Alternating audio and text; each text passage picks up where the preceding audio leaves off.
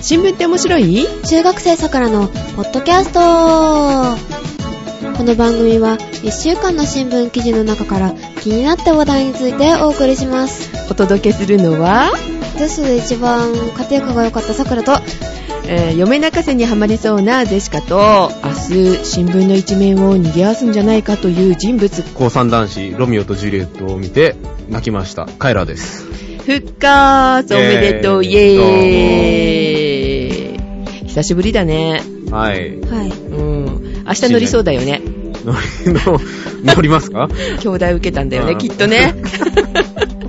えっと、共犯は誰よ桜もしかして。えええ共犯がいそうだよね、あれね。なんかありましたねそういう話もねえ、ちょっとその話後でしょうかね。はいっていう感じですけども。ということで、カイラくん復活いたします。えー、頑張っていきましょうね。はいはいメールをお読みしたいと思います。ジェシカさん、さくらさん、おはようございます。89X です。前回は1年前にメールしたようです。はい、ありがとうございます。ありがとうございま覚えすて、覚えててくれたってことだよね。はいはい、よかったね。 チョコの話が出てたので、ちょっとメールを、フェアトレードのチョコの話を聞いて思い出したのは、デイリーポータル Z の、えーこの記事、完全手作りチョコレート。タイトルでお気づきかもしれませんが、コンセプトは、男は原材料から手作りということで、えーカカオ豆を手に入れるところから始まります。あ作るところからじゃないのねまあ、完全手作りの結果がどうなったかは、 えー記事読んでいただきたいと思います。えー作るって、あの、カカオ豆を作るってことカカオ豆からでしょうんうん。 違う違う。今、桜が言ったのは、さくらが言ったのは木木木かからら作るっ てこ何年かかるとさあまあ、男の手作りだね、確かに。男すぎ本ます。本気が伝わるみたいな。うん、取るのも大変で、収穫大変らしいからいいかも。えーが、カカオ豆を購入した業者さんが、フェアトレードとは書いてませんが、そういう考えでバニラビーンズを輸入されている、えー業者さんだそうです。というわけで、えー来年はお二人とも完全手作りでフェアトレードなバレンタインチョコっていうのはいかがでしょうか味見担当は任せてくださいと。いや、私も味見がいいよ。えー、結構ね、大変らしいよね。カカオ豆からなんかするっていうのちょっと見たんだけど、え、知ってる作り方。知りません。とっても手がかかりそうで、あんまり美味しくないらしいよ。何それ嫌だ。意味あるんでしょうか卵なし。やだ。とろっとした感じにならなくって、舌触りが良くないらしい。は外国のチョコっぽい感じああ、そうなにのなかるんですかな。この間手に入れたフェアトレードのチョコは、72時間だから練り練りしてるからね、だって。ぁ。へぇうん乳化剤とか入れないとそんなとろんとならないらしいのね。へぇううんん。そうですかう。ん、なので、この手作りチョコっていうのはかなりね、大変そうなんですけど、味見する方も大変かもしれませんよ。ああ、そういう意味でう。ん。 メール続きいきます。えー、あと、身近なところでは、スキヤを展開する全商が、フェアトレードコーヒーをスキヤ店頭や通販などで売ってますね、と。スキヤでコーヒーすき家の牛丼しか出てこない。ねへえ、そういうものを売ってるんだ。気をつけて見てみようかなと思いますね。そうそう、フェアトレードの話の中で、ジェシカさんが偽装の心配をされていましたが、そこで思い出したものが、数年前に読んだニュースで、とある県が米国店で販売されている米の銘柄を調べたところ、驚くべき事実が。なんとコシヒカリ100%として売られていた袋の中にコシヒカリが一粒も入っていなかったそうです。何それ嫌だ。まあ高級、最高級ブランドの魚沼産コシヒカリってのも出荷量の2倍の量が販売されているなんて話もあるそうで、と儲けに狂う人はどんな手を使ってでも攻めてくるので消費者が見極めるのも難しいかもしれませんが、チェック機能がしっかり働いていて、それこそ国内でもフェアなトレードが行われてほしいものです。うまいこと言うじゃん。そうですね。はい。89X さんでした。ありがとうございます。ありがとうございま。す。まあね、本当に儲けに来る人っていうかさ、騙そうとする人はね、あの手この手で頑張ってくるよね。そうですね。今日ちょっとさ、テレビ見て、振り込め詐欺が今、振り込まない詐欺になってるらしい。振り込んじゃいけない詐欺になってるんだって。知ってるる振り込んじゃいけない。振り込んじゃいけない。何それえ警察のふりして、振り込んじゃいけませんよっていう電話をかけてきて、は最近そういうねあの事件が起きてるんですでその名簿にあなたが載ってましたとかって言うんだってでだから振り込んじゃいけませんよって言われたら安心するじゃないちょっとぁ。そうですね。うん、でもなんかそういうのね気をつけた方がいいのでなんか金融庁かなんかそっちの方からね連絡が来ると思いますと銀行からだからそっちから今度電話かかってくるわけその後振り込め詐欺のリストの中に、あなたの登録がありましたとなので通帳とかねカード確認させてくださいと預からせてくださいって来るんだってへえ。あの手この手使ってさまた騙してるらしいから気をつけてねっていう話なんだけどさすごいですね。よく考えるなって思うのね身近でそんな話聞いたことあるないですね。さすがにないですよね。一人暮らしのお年寄りはね、気をつけた方がいいですのでね、まあ、儲けに来る人には気をつけましょう。はい。 えーっと、 続きを行きましょう。さくらさん、ジェシカさん、僕もいます。カイロもよろしくね。はい。はい梅のせいです。おはようございあまりがとうございます。配信ご苦労様です。す。ありがとうございます。ありがとう。 2月10日配信号を拝聴しました。フェアトレードについてですが、イオンがコーヒーとチョコレートを出していますね。トップバリューのブランドで認証マークを取得しているようですよ。逆チョコに買っていこうかな。自分向けだったりして、自分で自分買いですね。はい。ああー持参自称というこ とですね。ー あ、いいですね、それ。地産地消、地産地消。えーはいえーち近頃何かを買うときにはできるだけプラスアルファ、オーガニックだったり、添加物なしとかをつけるようにしていますが、おーいかんせん財布の中身は決まっていますので難しいですね。うーん、そうなんだよね。高かったりするからね。そうですね付。加価値がね、高い。うんえーそうそう、新聞ネタで、えー新宿通り魔予告で中3逮捕が流れていましたが、うん。怖いですね。うん中3の少年は、どのくらい騒ぐか見たかったとか、興味本位で書き込んだようですね。うん私は予告自体はいたずらだと思っていましたが、臨場で動くおバカさんが出ないか不安でしたね。うん。結局予告日時より前に逮捕されたおかげか、臨場犯は出ませんでしたけど、うんただ機動隊がたくさん出ていたようですけどね、ありましたね。一応ね、なんか、昼間うん。に見つけてツイート、うん。うん。えーツイッター見てたんですけど、おー。あのーなんていうかな、あのー結構ね、偽の情報が流れるんですよね。あのー犯犯人が逮捕されてた、ん逮捕されてないのに、うん。なんか逮捕されましたとか、うん。あーあります。あの、そういうのが流れてたりとかね。やっぱ面白がる人がね、いるからね、困るんでね、こういうのね。この、えー世の中怖くなりましたし、うんもう少し考えて動いてほしいなと思っています。そうそう、チョコレートのつながりで、以前、新聞って面白いで話題となったロッテ系のシャルロッテチョコレートファクトリーに女友達と行ってきました。いいなぁ。去年行き損なったんだよね、桜ね。あ、あ、はい、そうですね。この時にね、カイラくんとも会うつもりだったのにね。あれ、そうでしたっけ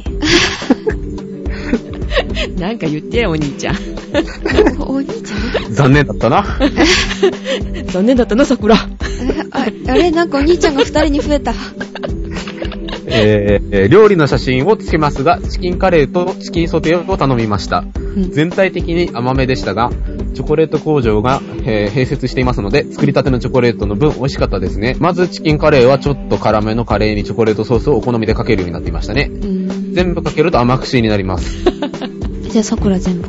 えー美味しかったですようん。カレーにはチョコレートは合います。最後にホットチョコを飲んで終わりでしたが、全体を通してキアモノかと予想していまし たが、だより普通でした。わら。えー甘めが好きな人ならば結構嬉しくなるでしょうけど、女性に優しいというところはよくわからなかったですが、ただ結構お客さんが入っていましたが、男性客は2、3人で、残りは女性客ばかりでしたね。結構浮いていま した。僕もね、浮くの得意ですから。あー、いいですね。行ってください。 一人で。えー、一人で、 一人で。 あの、一男ば人っかで宝塚行けますけどね。まあいいか。えー、ではこれからも頑張ってください。ということで、梅野聖さんでした。ありがとうございあまりす。がとうございますありがとうござ。女性に優しいのはね、女性の部屋には、なんか、えっ、と、加湿器が置いてあったりとかかな。ウェルカムチョコレートがあったりとかね。うんうん、女性のフロアがあったりするのかな。そういう感じで、あの、女性を甘やかす甘いチョコレートのホテルだということなんですけどね。なるほうん、行きたかったんだよ。スカイツリーも見えるらしくってちょうど。ど。ちゃんとあソファーがこう置いてあって窓辺から見えますよ、みたいな部屋もあるの。ー、えー、おされじゃないですか。うん、おおしゃれおしゃれ、おしゃれだよね。うん。おぴしゃれったりだよ、桜のジェシカに。あー今年は行こうね。行くんですかえー行きたいなと思っておりますが。はーい、梅田瀬さんありがとうございまありしがたとう。ございました。ありがとうございました。あー甘い話がね、こう続いておりますけれどもね。ははい。はい、では桜さんお願いします。い。さくらさん、ジェシカさん、こんにちは。あれ、またカイラさんがいないよ。こんにますちは。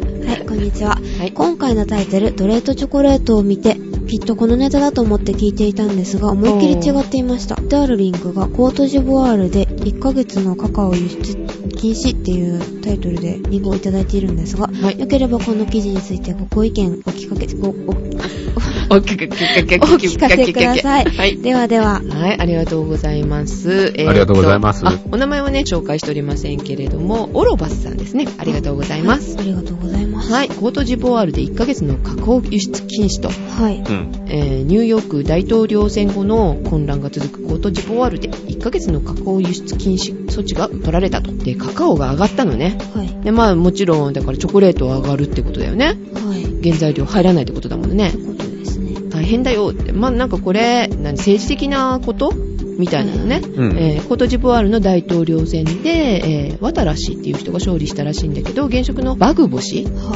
うん、この人をなんかふ伏せるっていうか、そういうためになんかこの処置を取ったらしいんだけど、あ、はい。うん。うん、その後どうなってるのかちょっとジェシカは追ってないんでわかりませんけどね。どう思いますかっていうか、どう政治に使われてねっていう感じがするんだけれども、いや、一番困るのは、いや、カカオが上がっちゃ困るよっていう。そう、そうですね。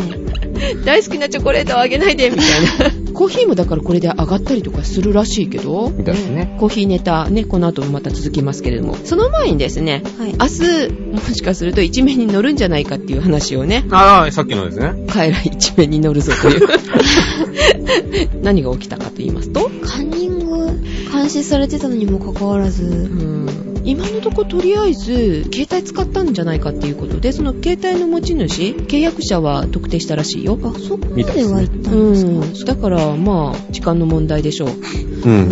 いで、一人じゃなかったみたいね、あれね。一人は撮影したんじゃないか。うん。はい。で、それを外に送って、その人がネットに書き込んだ。ヤフーだったっけでしたね。知恵袋ね。うはいん。で、そこに書き込んで、そうすると答えが返ってくるっていうか、みんながね、助けてくれるからね。はい。教えてっていうことで。でもさ、監視されてるでしょカイラくんもちょうど経験したからわかると思うんだけど。まあ見てますよね。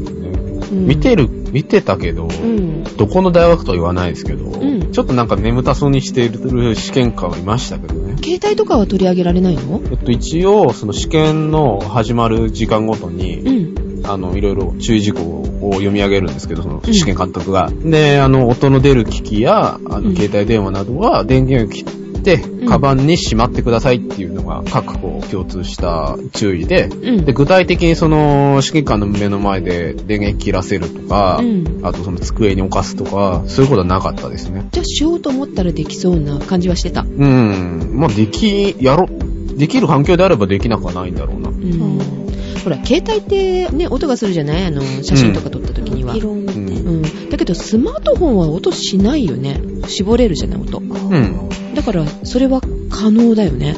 できます。気づかないかもしれないね。ちょっと、パうんッーとでしすてねれば。。かあと、動画で流す。流動画しっぱなしだったらわかんないよね。あーですね。ということでね、そうやってカンニングしてったわけだけど、はい。うん。これ、2004年韓国でも大問題になったんだってね。はああ、韓国はやばいですね。で、中国もすごいらしいよ。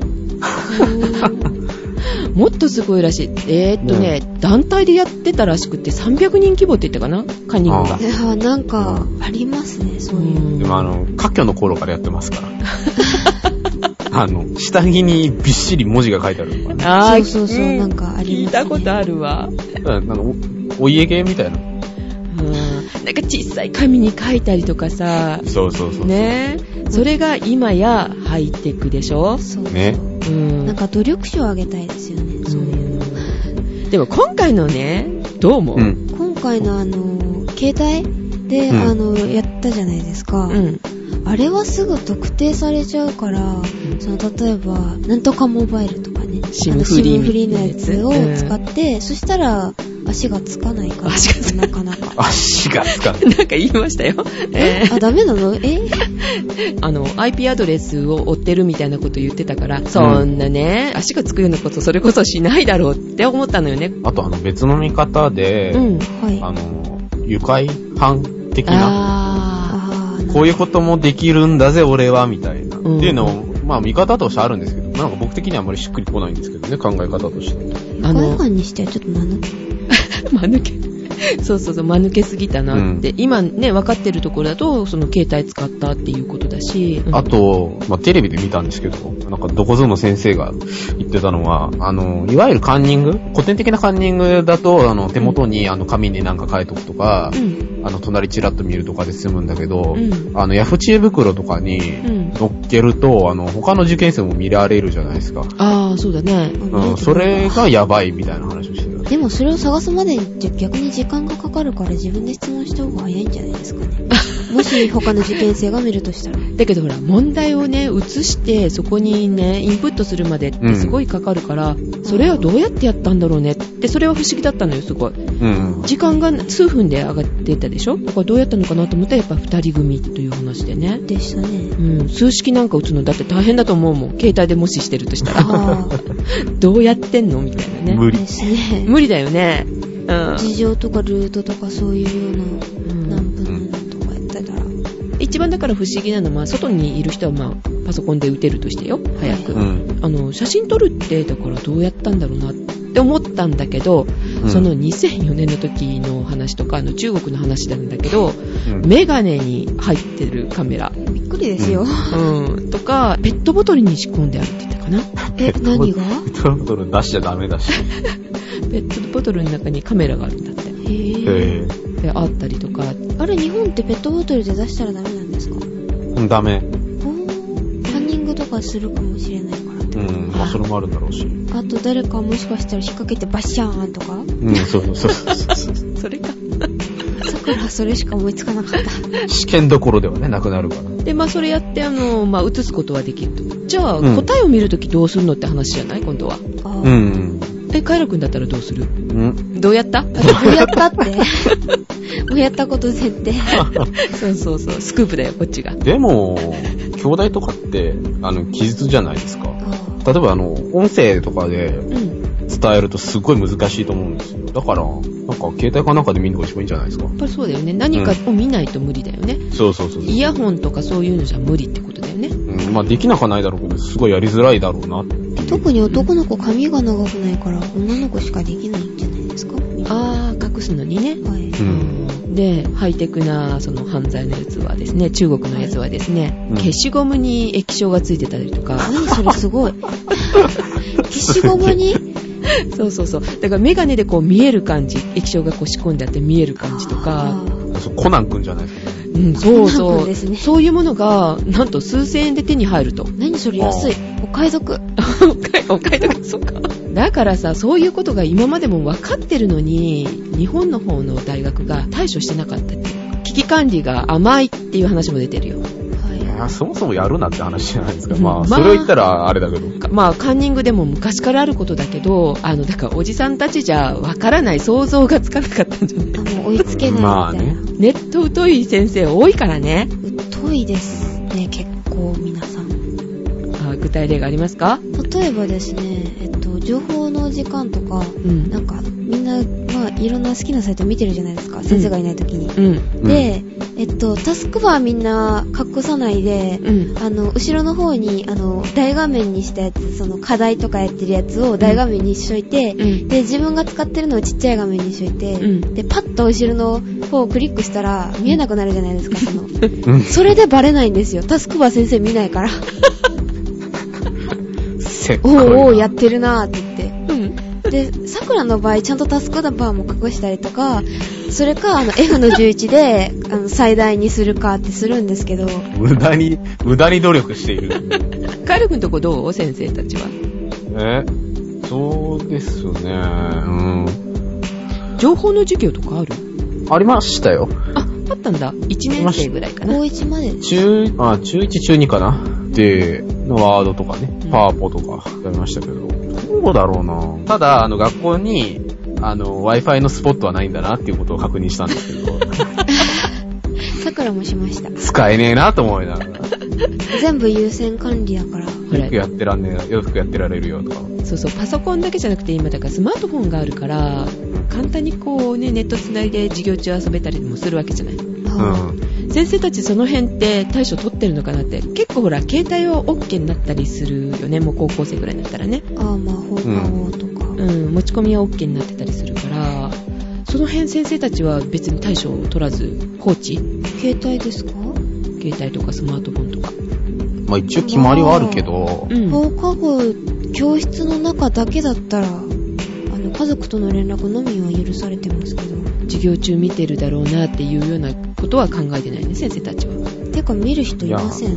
見てるだろう、見てるだろうし、まあ見てますけど、あ見いてろるんのな人か ね。見てるし、うん。先生も気づいてんだろうけど、そあ辺はの、もともとなんていうか、あの、自治の強い学校なので、やってればみたいな。そうだもんね、やる結人局は、はね。そううんあの、勉強すればいいしって感じですかね。そのあからさまに休み時間とかに、パチパチやってて、あの、先生が見つけたらそれは何らかの対処をしなきゃいけないんだろうけど、うん没収ですね、そういえば。そっか。基本的にはそういう感じで。それこそさ、こんな入試の時じゃなくても、カンニングが結構簡単にできるわけじゃないね。まあ、ね。はいでも、定期考査ってそんな頑張るやついないよ。そっか。相当。てか、そもそも、勉強しとけよって話で、定期考査ぐらい。てかい定期考や、別にあ査の、点数の以下は気にしないでくださいよ。あの、僕の。でも逆に、あの、いきなり上がったら先生びっくりしますよ。 いやなんでお前いきなり上がったんだみたいな。っていうかずっとその努力を続けてるのさ、だ から。この子たちってだからそうじゃないのって言う気するけどね。ああえ、。でもその後大学入ったから大変じゃないですか。ついていけなくなったりとか。それをね、またどどうにかしていくのかなって思ったりするんだけどね。これでバレなかったそそれら。が楽しいのかなだからまあそういう意味では愉快犯だったりするのかもねあ。ーうん。バレなくてへっへーみたいなね。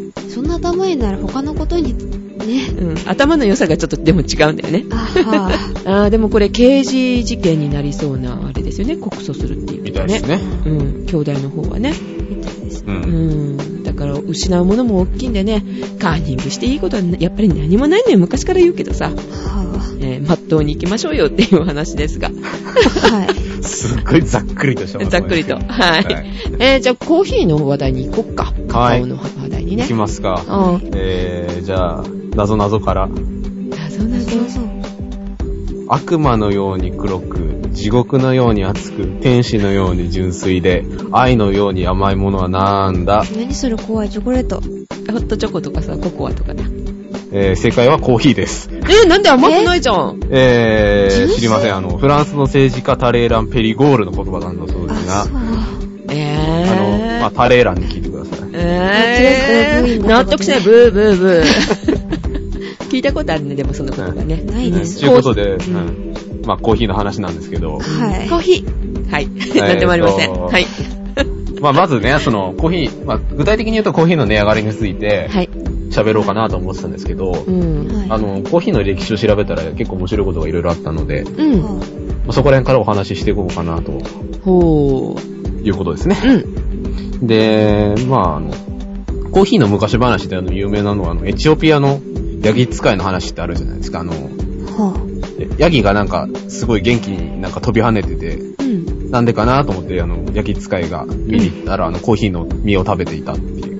へぇでコそのコーヒーの実ってさ、まあ、 私たちが見るコーヒーってあの、一定あるじゃない黒くなってるけど、もともとは赤赤っぽいやつですね。うん。それを食べてたってことね。うん、まあなんかそういう、まあ伝説みたいのがうんあるんですけど、うんで、まあ、もともとコーヒーのその、ヨーロッパへ伝来するきっかけっていうのがその、イスラーム圏から来たらしいんですね。で、そのイスラーム圏に来たのが6世紀で、で、最初はあの、イスラムの、あの、えー、スーフィーって言うんですけど、なんだっけ、し神秘系の人たちですね。あの、うんイスラムの。うん。で、その人たちの儀式用の覚醒薬として使ってて、だから、その元来は、その、宗教的な飛躍として使ってたらしいんですね。へーえ、幻覚とか見ちゃうってことそれ。まあ多分、目が覚める的なことじゃないですかあね。ーカフェインですか。うへんー。単純に。うんで、後に、あの、イスラム法学書とかが、あの、夜に、あの、法律の勉強をするときに、あの、うん飲んだりして、そういう風に、たしなまれてたんですけど、うん。で、そのヨーロッパに伝わった時っていうのが16世紀で、マムルク朝っていうのがありまして、エジプトの方の王朝だったんですけど、んでそいつがあの、オスマントルコに征服されると、あのー、オスマントルコって結局今のトルコのあたりなんで、あの、イスタンブールまで行ったらしいんですね。で、トルコに伝わると、あの、ひ宗教的飛躍っていうのがなくなって、あの、単なる嗜好品として扱われて、で、あのー、アラブ人によってそのコーヒーを飲ませるようなお店ができ始めてっていうことで、あの、庶民に広まってたと。まトルココーヒーってよく聞くよね。あ19世紀ぐらいになると、そのトルコだとあの、安い紅茶とかに、だんだん入れ替わっていくらしいんですけど、やっぱりそのトルココーヒーっていうのはその頃の名残なんだと。えー、じゃあその頃も高かったんだ、コーヒーって。高いんですね。ねえ、高級品だったのそね。う。で、ヨーロッパにはその16世紀末頃にはオスマン帝国から伝わってきたらしいんですね。うーん。コーヒーを。で、あ地中海時代にね。で、1602年にはローマに持ち込まれてるという記録があるそうで、うん。その頃にはすでにコーヒーと呼ばれてたそうです。これがおもろいなと思ったんですけど、あのー当初そのヨーロッパにコーヒーが伝わってきた時に、結局その、ヨーロッパ側のそのキリスト教国からするうと、ん。イスラムの飲み物、だからすなわちあの、蛮族の飲み物だと。えー、あの、まあ、1602年っていうと、うんまあ、うねん全然あの、ヨーロッパからイスラム消えてるんですけど、うんまあ、にしてもあの、蛮族のあの悪魔の飲み物であろうと。そんなものを飲んでていいのかっていう、その論争が結構あったらしいんですね。あったらしいんですけど、うんで、そその時の、あの、ローマ教皇、なんかクレメンス8世っていうらしいんですけど、うん。はいあの、その人がすごい、あの、コーヒーが好きだったらしいんですね。 で、成果困ったと。枢機卿からは文句は言われるけど、やっぱりコーヒーが大好きだと。うん。どうしようと。成果はおっしゃったと。ならば、私がコーヒーに洗礼をしてやろう。さすればキリスト教徒も飲めるであろうと。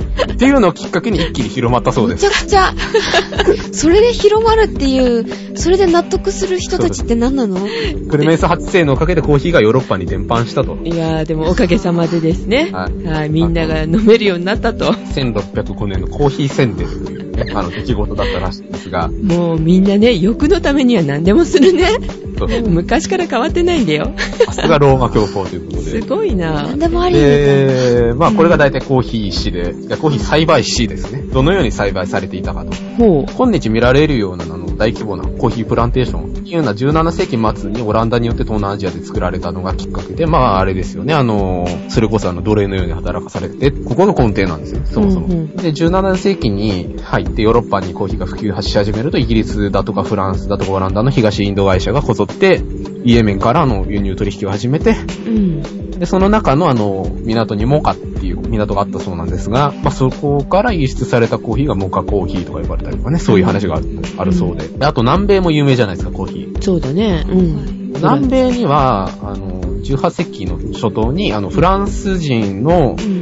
海兵隊の士官が持ち込んで、ね、うん苗木を育てたのがきっかけだそうです。まあ、大体こんなもんで、ざっくりとコーヒー酒は終了です。まあだから最初の頃コーヒーが高かったのもさ、自然にあるものだけ取ってたからやっぱり高かったんだろうね。で栽培をし始めて、でも奴隷がね、どれ、んまあ、フェアトレードだとか言い始めるのは、ここがきっかけだとう。ん、未だにこう続いてるっていうことだよね。カカオコーヒー。もはや歴史的な問題であるということですか。本題です。はい。はい。コーヒー値上がり困るね。困りますよ。いろいろ原因が考えられてまして、結局その供給側の量の減少がある。まあ、おのずと値段は高くなるんですけど、そうだね。それに輪をかけて、あの、生産国での需要の高まりがあると、コーヒーの。で、近年目覚ましい経済発展を遂げているブラジル、あと、あブリックスの B ですね。だとかで、あの、年、あ、国内消費量は年率5%近い勢いで増えてるそうです。ーあ、すごいね。えー、意で、あ外。とインド、ブラジル、あ、ブラジルあげましたね。インドとか中国の、あの、需要も高まってるので、あの、まあ、結局、値段が高くなると。あー人口が違うからね、インド中とか国中でだっ国。て、で、あと天候不順っていうのもありまして、まあ、あの、輸出量の減少に関わるんですけど、あの、うんコロンビアが、あの、うん。不作だったそうで、それ多分、あの、1年前も言ってたよね、桜とね。なんかコーヒー高く、あ、紅茶とコーヒー。コーヒーとか高くなるよねっていう話してたんだよね。してましたで、メキシコも、あの、不作に悩んでいると。まあ、いろいろ予測が立ってたんですけど、うん。一つ面白いのを見つけまして、ブルームバーグ .co.jp っていうなんか、ホームページで、ブルームーグうん見つけたんですけど、うん。まるっと読みますね。はい。まあ、まず最初に、カナダでの洪水やロシアや欧州での干ばつの影響が穀物に被害を及びということで、あの、ヨーロッパだとかではあの小麦の、あの、値段が上がってるっていうのが前振りにあって、うん。で、一方で、アラビカ種コーヒーについてはこのような不足は予想されてないって書いてあったんですよ。だから、いわゆるさ、世論と逆のこと言ってるんですうん。うん。よ。ほうと。うん。どういうことって書いてあって。まあ、ある、そのなんかグループによると、うん。生産量は7.4%増しの約8600万袋と少なくとも2000年から2001年度以来の豊作となりそうだって書いてあるんですよ。あれオランダの銀行のなんかグループによると、世界で最も多く栽培されているアラビカ種の供給は、2010年10月から11年9月に需要を667万袋を上回る供給が見通しになっていると。で予想通りなら9年ぶりの高水準で、あ今シーズンに見込まれている供給過剰分の6倍以上に相当する。規制当局のデータによると、ヘッジファンドなど投機家は、8月17日以降、相場上昇を見込む買い越しを減らしている。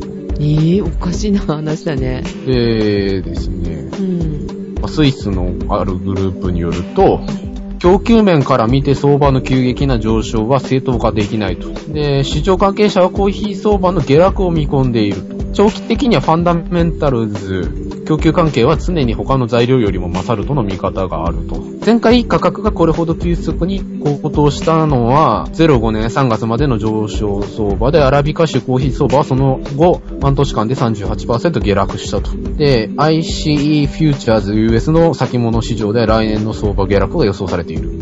で11年3月以降に引き渡しとなる先物は、木先現月よりほど価格が低い逆ざや、んなんか専門用語らしい,、逆ざやうんらしいんですけど、本来プラスの価格差が生じることが期待されるにもかかわらず、先物価格が現物から算出した理論値より安い状態であること、だから値段が下がるであろうという予測が立っていて、投資家が短期的な供給について懸念していることが示唆されているそうで、これをまとめますとね、豊作で十分な原産国からの輸出量が確保され、上昇してきた価格が下落方向にあるとはいうことですね。だから、こういう見方もあるんだと。アラビカ種は世界の何パーセントを取ってるかっていうのもあるよね。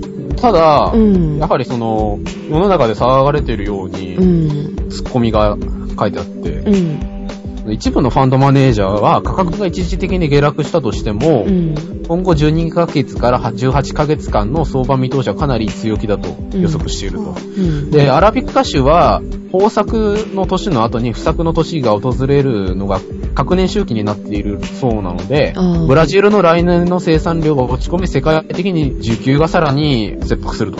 あはい。だからその、アラビカっていうそのコーヒーの種類が豊作不作を繰り返すので、結局あの、一時的に値段が下がったとしても、また不作になるから値段が上がるでしょうっていう見方もあるそうなんですね。まあ、それがこう、順繰りに来るんだったら、まあ、平均して一緒だね、みたいな感じになるだろうけどね。数年後だから一そ緒にしれてまで追っかけて、あの、原産国での、あのうん、需要の高まりっていうのが、あの、後押ししてるということだそうです。一一瞬下がるんじゃないのっていううーん。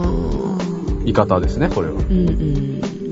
前の時のさ、紅茶の話した時も、上がる、上がるよ、あの、少なくなって、なかなか手に入らないかもって言ったけど、別に変わりもなく、特に変わってないですねう。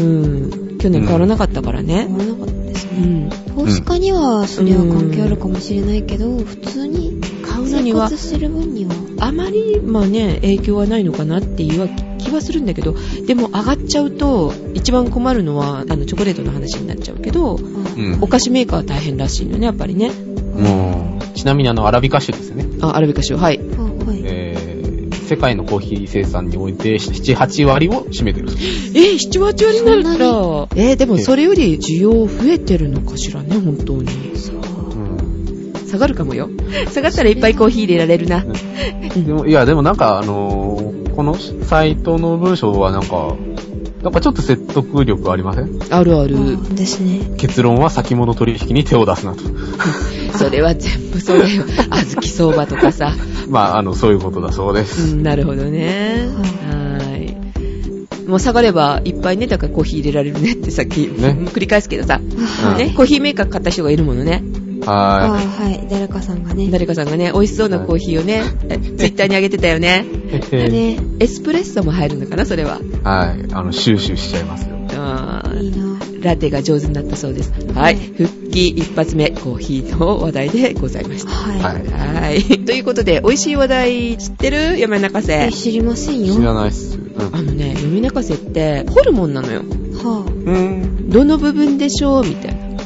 どこ牛なんかか全然わからない。牛泣かせ。牛泣かせ。うん。それ来なかったら大変かなみたいな。人間もど真ん心中。臓。あ、近い。えど真ん中って言うから。近いなぁ。なんか見かけは白くってね、白くて、厚さがどのくらいだろう ?1 センチぐらいあるかもしんない。ね、はあゴムみたい。内臓内臓よ、もちろん。大 動脈。ピンポン。あ大動脈なの。うそれって食べ物で したっけ失礼。何でも食べれるから、とりあえずね。あそうですかうん。で、その大動脈を食べたわけさ。美味しかったですか普通見ないでしょだって、ホルモン食べに行った時に大動脈ってあんまり見ないよね。見ないですねホルモンが何なのかよくわかんないですけど。まあ、いろんなとこがあるからね。しそれこそ心臓があったりとか。さくらあんまり焼き腸が肉食べないしますあ、そう。 終了。終 了何年前でしたっけみたいなあ、そう。貧乏なのね。食べさせてもらってね、お父さんお母さんに。貧乏なんですよえっとね、本当にゴムみたい。でもね、コリコリしててすっごい美味しかったの。はうん。うん、塩コショウでこうね、味付けして食べるわけですけれども。スーパーなんかでは見ないと思うんだけれど、うん。うん、ある地方に行きますと、スーパーに売っておりまして、あはメジャーなんですかそこではね、私はあの、道の駅で、道の駅で買い ました。はあへえい。ということでね、あの、皆さん機会がありましたら、嫁泣かせ食べてみてください。あまあ、はいホルモン嫌いでも、そんなにね、あの、気持ち悪いようなものではないのね。うはん。あ気持ち悪くないんで見すた目よは。うん。コリコリ感が好きな方は、ぜひ。あこれこれが嫌いなるほど。終了。 終了すい終ません終了ださっきから美味しいものでしたが、あの、スイーツではございませんでした。はい。ということで、今日はこの辺ですかね。ロミオとジュリエットはいいですか、泣いた18歳言っていいよ。どうぞ。い、いですかいや、あのー、受験終わって、うん。あのー、まあ、趣味である宝塚感劇をね、もうは、激しくしたいと思ったんですよ。おう激しく 見に行ったんですね。見たいおうおうまあ、その、ロミオとジュリエットが、あの、東京だとかかってて、うん。あはあの、僕の好きな演出家さんの演出だったんですけど、あほまあ、あの、演目は演目だけにすごい人気で、うん。うはいはいあの当日券もね、2回席がちょこっと、あと立ち見席ぐらいしかなくなくて、うん連日、うん。うん。で見れないかなと思ったんですけど、んなんかたまたま S 席が、なんか数枚出てて、まあなんかキャンセルかなんかだと思ったんですけど、で、これは並ばなき ゃなと思って。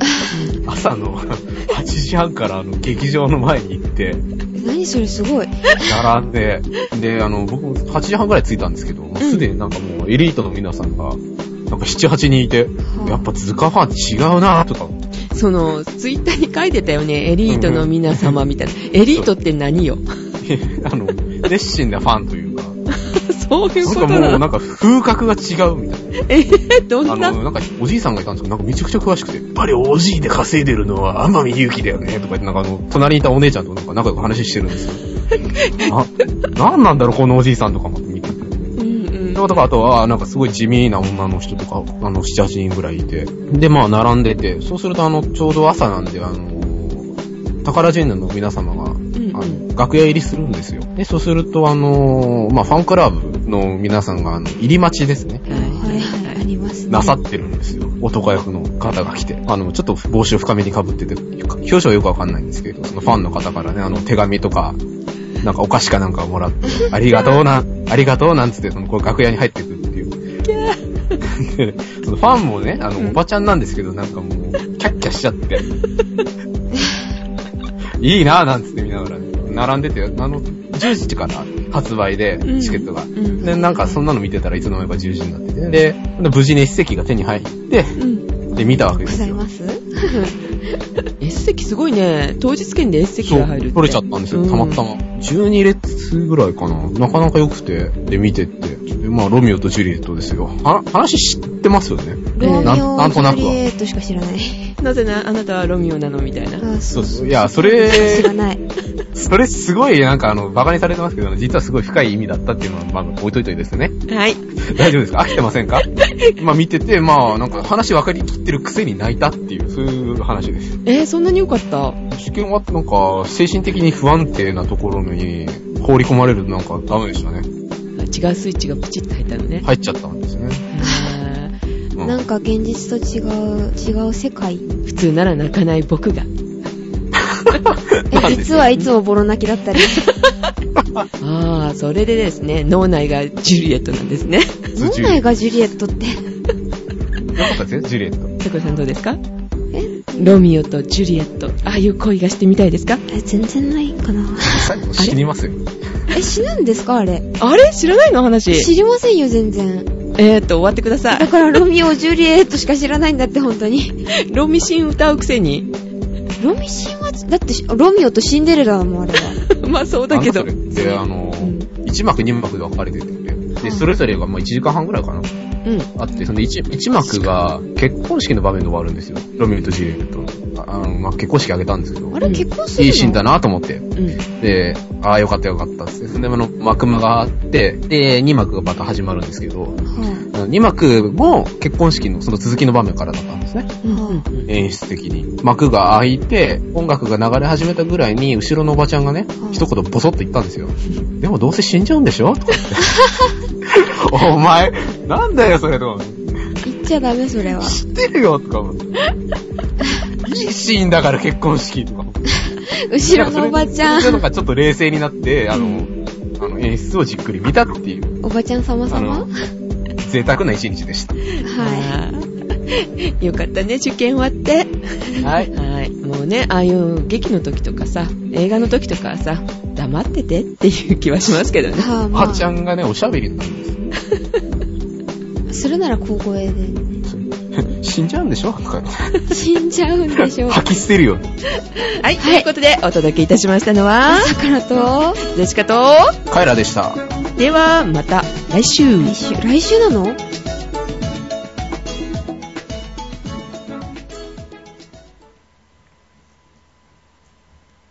はい、お疲れ様。お疲れ様でした、本当は、あの、ロミオとジュリエットの話は、こそこそ話でやろうと思ったのよ。えーカイラ君は多分忘れてんだよ。こそこそ話が始まるって、一旦終了して、ああコ。シャコシャコシャコシャって喋るの。いや、なんか一瞬そういう気はしたんですけど、あ、したんだ。ちょっと振ってみて、うんあ、じゃあまた今度ねって言われたら、あそうしようかなと思っ て。また試されたよ、私。どうしよさあう。あ、でも結構いい時間になったね。で BGM 切れましたからねえー、というか BGM かけてないし。あかけてないのうえん。今別トラックで撮ってますね。今うん一発撮りではございません。誰かさんの声がちっちゃくて、あの、編集が大変になってしまうので。 すいませんねどうだったカイラくん、復帰ん1年ぶり。どうですかね、なんか、若干間延びした感じありますけどね。まうあ、ん。どうでしょうね。え、破産できた喋りたかったでしょ、ずっと。うん、そりゃ あね。う早く桜とこなんでもないん。答えしたいのね。 え、何さくらさん喋りたくなくなったいやいやもともとそんな喋るの好きでもないしあれあの、ジェシカみたいなこと言ってるよ。ええええ、某ところではなんか喋ってるらしいじゃない。某ところ、うん、某、某サイトサイトうん。私ずっとしてませんよあれはこ、声なんとか。えあ、え、はいうん、うん。えもう私あそこ引退してますよもう1年前ぐらいにあ、引退してんだ。とっくにあ、そないえいつの話ですかそれう。ニコ生とか。ニコ生私あれ有料登録してませんしあー、ニコニコ動画でじゃあ。いやゲストでたまに出るぐらい出るんだ。 出るんかい。いやまあ呼ばれるからあ、呼ばれるんだ。へー。え、カエラは、んどっかやってる特に、どっかにさらしてる実は。いや、ダダ漏れしたことあ実はねるみたいなないっすね。あ、ないんだ。ないうんだ、ん桜城、あと桜城でダダ漏れ。じゃあ、うんダダ漏れするのえダダ漏れしたことあるじゃないだってああ、ユーストしたことあるから。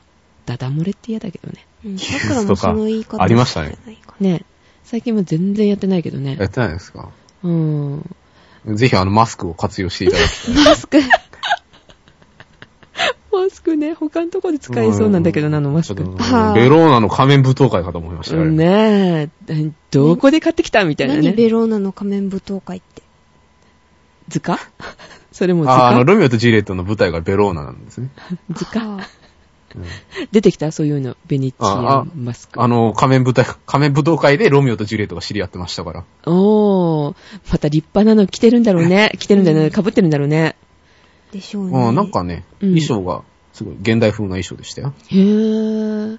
あの、もともとフランスでやってたミュージカルらしいんですけど、あ、そうなの。うん、それ輸入してう、んアレンジしてっていう。うーん。あの、ベネチアンマスクってさ、高いとものすごい高いのよ。へえ、まあ、手作りとかでしょ。工芸品ですよね。うん。工芸あ品にれ入るん、紙でできた。てんだよ、紙。紙なのうん。うんペーパークラフトですよ、あれ。へえ、初めて知った。うん、折り紙じゃないけどね。いや、折り紙、 折り紙が、それ株とかなんか作ってる。 そうそうそえ、それ新 聞紙う。 のくせに、あのね、あの、著名な人が作ったりとかするとすごい高かったりとかね。あああ立派なものあるからね、わ、これ欲しいなと思ったら、ん、うんまんですかみたいな。えそんなにするんですかあ、しますね。へえ。高い。うん、綺麗なのあるけどね。カイラくん実はいくつか持ってたりとか。ドレス持ってたりとか。ドレスあのジェイソンのマスクしかないですね。ジェああジェイソンのマスク持ってんだ。あります。